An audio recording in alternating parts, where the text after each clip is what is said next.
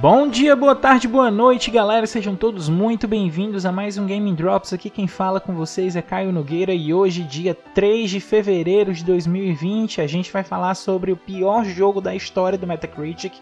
A recomendação etária de The Last of Us Parte 2, um porte de Wonderful 101 a caminho e o fim de uma maldição no mundo dos games. Então, se liga aí que tá na hora do drop.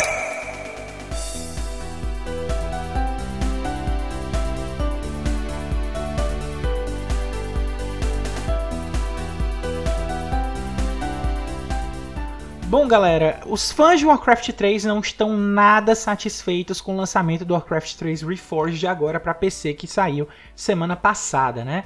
Eles têm listado aí várias insatisfações e dentre essas insatisfações, eles reclamam de propaganda enganosa, uma vez que algumas cutscenes de demonstração do jogo funcionando no jogo finalizado tão diferentes, né?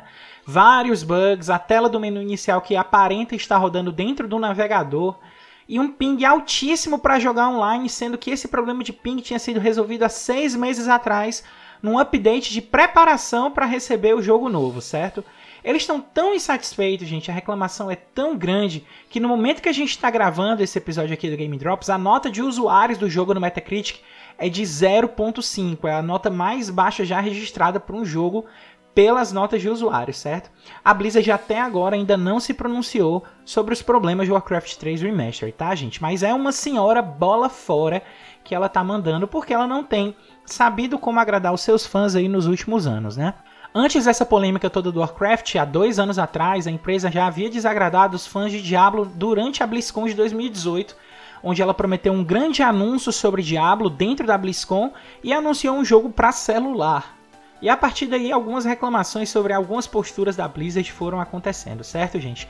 Outra reclamação que os fãs têm feito muito em cima do novo modo do Warcraft é sobre o modo de criação de mapas, né? Porque agora, para você usar a criação de mapas, você tem que aceitar uns novos termos de contrato, e nesses termos de contrato tem uma cláusula que fala que qualquer modo criado dentro do criador de mapas da, de Warcraft 3 Reforged pertence à Blizzard, não ao criador do jogo fazendo assim com que mostrando assim, né, que a Blizzard deve ter muito medo de que nasça um novo MOBA, um novo Dota dentro dos seus próprios mapas e que ela perca o controle do que aconteceu, o que desestimula muito a comunidade de modders que sempre foi muito grande dentro do Warcraft 3, gente. Enfim, tá uma lambança esse lançamento, a gente precisa esperar aí um posicionamento da Blizzard para ver o que é que ela vai dizer a respeito dessas polêmicas todas.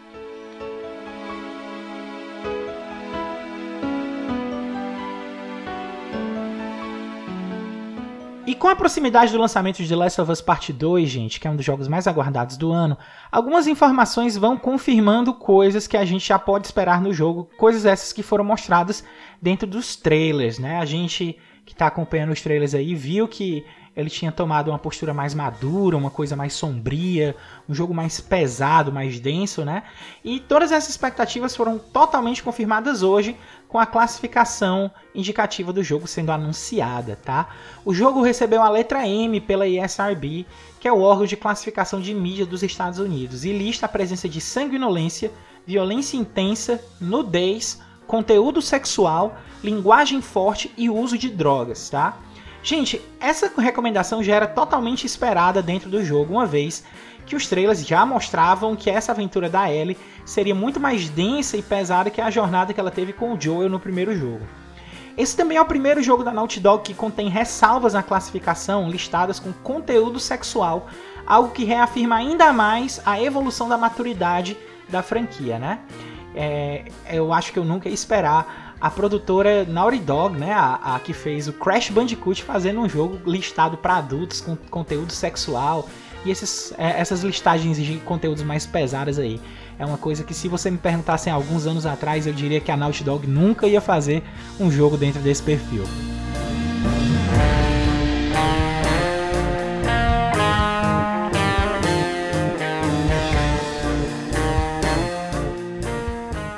E mais um rumor aí sobre o mercado de jogos, gente. Dessa vez, o canal do YouTube Game Explains afirma que um port de Wonderful 101, jogo exclusivo do Nintendo Wii U, desenvolvido pela Platinum Games, é um jogo que envolve super-heróis, né? Será portado para o PlayStation 4 e para o Nintendo Switch através de um crowdfunding, certo? Esse rumor ganhou mais força também quando Lion Robertson, do canal Did You Know Gaming, também disse que o rumor é verdade e que um anúncio está agendado para essa segunda-feira, para hoje. É bem provável que seja verdade, gente, uma vez que a Platinum Games está buscando manter uma independência dentro dos seus acionistas, principalmente depois do anúncio de compra que ela teve no começo do ano pela Tencent, né, aquela gigante chinesa que é dona de quase tudo e a gente não sabe. O lançamento para o PlayStation 4, ao meu ver, é que é um pouquinho mais difícil de acontecer, porque o jogo, para quem jogou sabe, ele tá cheio de referências às coisas da Nintendo e é bem difícil que a gente faça referências dentro de uma plataforma rival, certo? Mas como o anúncio está agendado para hoje, gente, vamos ver aí se vai ter realmente um anúncio oficial confirmando esse crowdfunding, tá? Até a gravação do podcast agora, a gente não teve nenhuma outra notícia relacionada a esse tópico, a não ser esse rumor.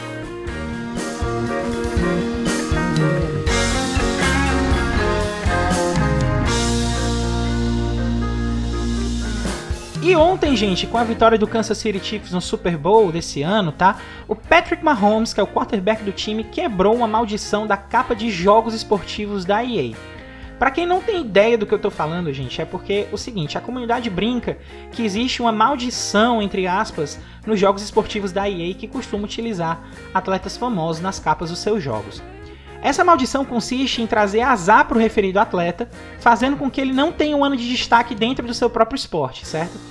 Casos famosos aconteceram nos últimos anos, como por exemplo com o próprio Tom Brady, que é o quarterback do New England Patriots, que no ano que ele apareceu na capa do NFL, ele não ganhou o Super Bowl. Ele chegou ao Super Bowl, mas perdeu a partida e não ganhou o título, certo? Além do futebol americano, gente, a gente tem exemplos dessa maldição acontecendo dentro de outros esportes, como por exemplo no MMA tá?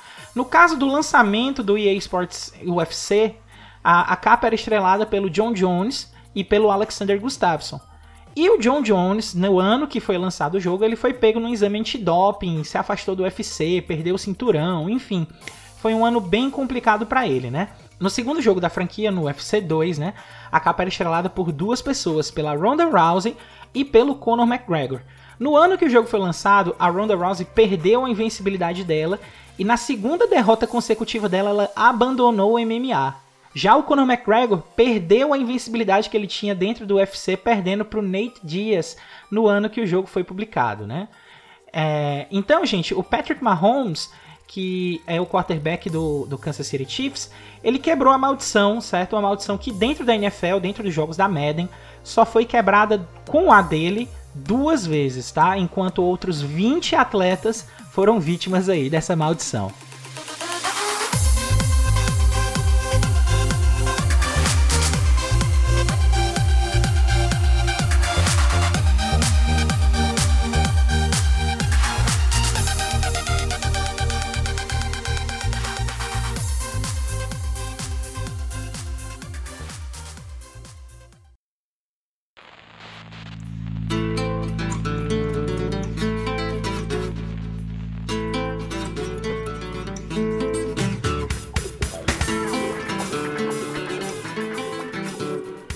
E essas foram as notícias de hoje, pessoal. Game Drops vai ficando por aqui. Lembrando a todo mundo que nós estamos disponíveis no seu agregador de podcast favorito. Estamos no Spotify, Google Podcasts, Apple Podcasts, enfim.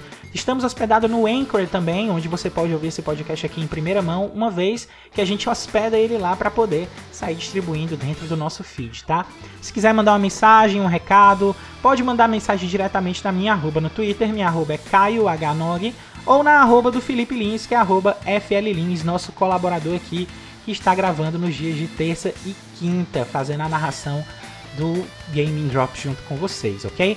Caio Nogueira vai se despedindo por aqui, um abraço pessoal e até a próxima, valeu!